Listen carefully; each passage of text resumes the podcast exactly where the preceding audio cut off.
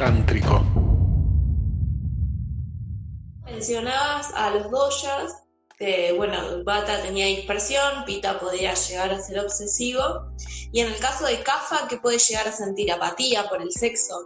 Sí, la, la relación de Bata con la energía sexual y con las energías en general es de dispersión, es decir, cuando Bata está vibrando en sattva, en armonía, hay creatividad, hay un canal entre lo humano y lo divino, ¿sí? hay comunicación, hay un flujo correcto de la energía. ¿sí? Todas las ondas electromagnéticas están vibrando de manera armoniosa y correctamente en su función. Entonces, cuando Bata está vibrando en rayas, en agitación, ¿sí? en exceso de movimiento, la energía sexual se, dispersa, se, vuelve tan agitada, corre para todos lados y al final no consigue nada. Entonces, eh, cuando la energía eh, bata está vibrando de esa manera, notamos mucha dispersión. La energía se. Eh, hay falta de energía, pero por exceso de energía, por exceso de movimiento de la energía, es como que se desparrama y se pierde por todos lados no la puedes juntar, no la puedes enfocar en algo. ¿sí? Cuando Bata está vibrando en tamas, esa energía está en estado eh, inerte, letárgica, y está vibrando también toda esa energía de comunicación de Bata, interconexión, está puesta al servicio de patrones negativos, ¿sí? como perversiones sexuales, conductas autodestructivas, adicciones, entonces, Bata permanece en un estado de energía eh, letárgica que tiene que ver con el miedo, con la duda, con la depresión.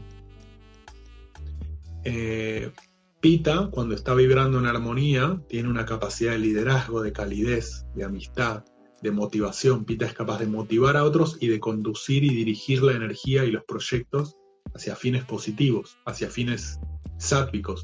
Cuando Pita vibra en rayas, en agitación, esa energía se dispersa parecido a bata, ¿sí? Eh, no se puede enfocar, se desparrama por todos lados, pero las señales son más eh, de exceso de calor, ¿sí? Eh, a diferencia de bata rayásico, que su síntoma es más como la dispersión que tiende al frío. ¿sí? Entonces, Pita cuando está vibrando en agitación, da estas eh, también estas señales de, también una tendencia excesiva a, la violencia, podríamos llamarlo, ¿no?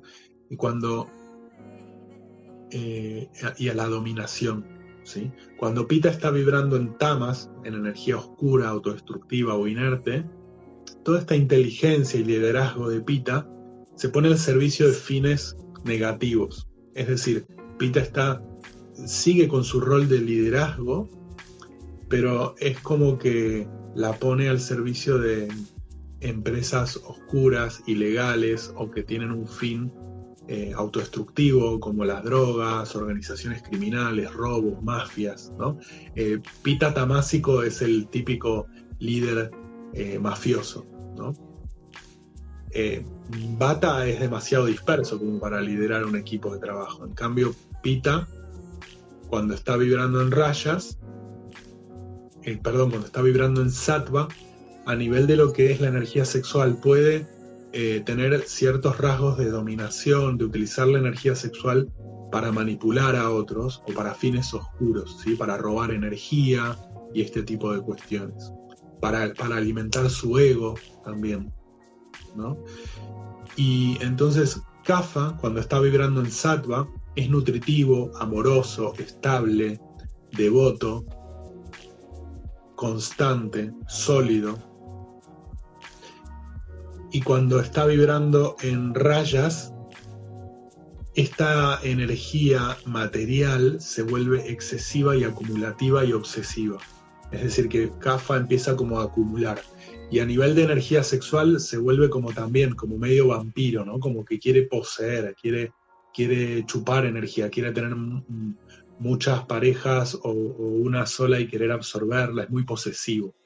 Kafa rayásico es muy posesivo, digamos que cuando vibra en sattva es el cuidado, el cuidado justo, El, cuidado requiere cierto nivel de posesividad o de identificación con algo para, para poder cuidarlo. Pero cuando está rayásico, esto se vuelve excesivo. Cuando Kafa está vibrando en tamas, es lo que decías vos, se vuelve apático, no le importa nada, se vuelve sobre sí mismo, pero genera como aburrimiento, apatía, depresión, y esto se ve reflejado, como decías, en la, energía sexual, como una falta de apetito sexual también. Entonces, en general, CAFA tarda más en calentarse porque es una gran masa fría, ¿sí? es más lento, pero cuando logra calentarse, dura más.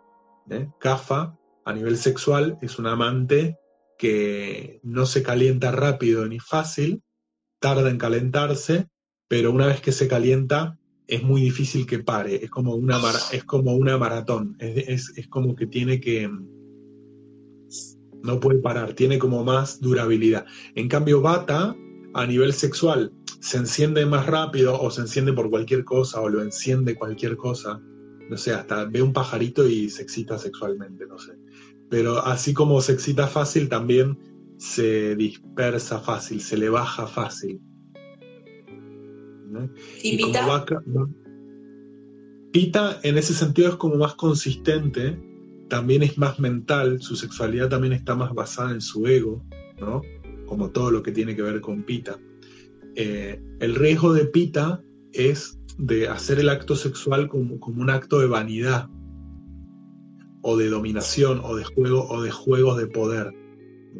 Entonces siempre en Pita el aspecto más importante, al igual que cuando practica yoga también, ¿no? Es no, olvidarse de, que tiene que poner en el centro del escenario, en el eje de su práctica, ya sea energético o sexual, el aspecto devocional, el aspecto de servicio porque si no Pita se vuelve muy centrado en sí mismo o muy para el Instagram, ¿no? Entonces, eh, la clave fundamental para Pita en el acto sexual es estar un poco también en el servicio al otro, no tanto centrado en su propio placer.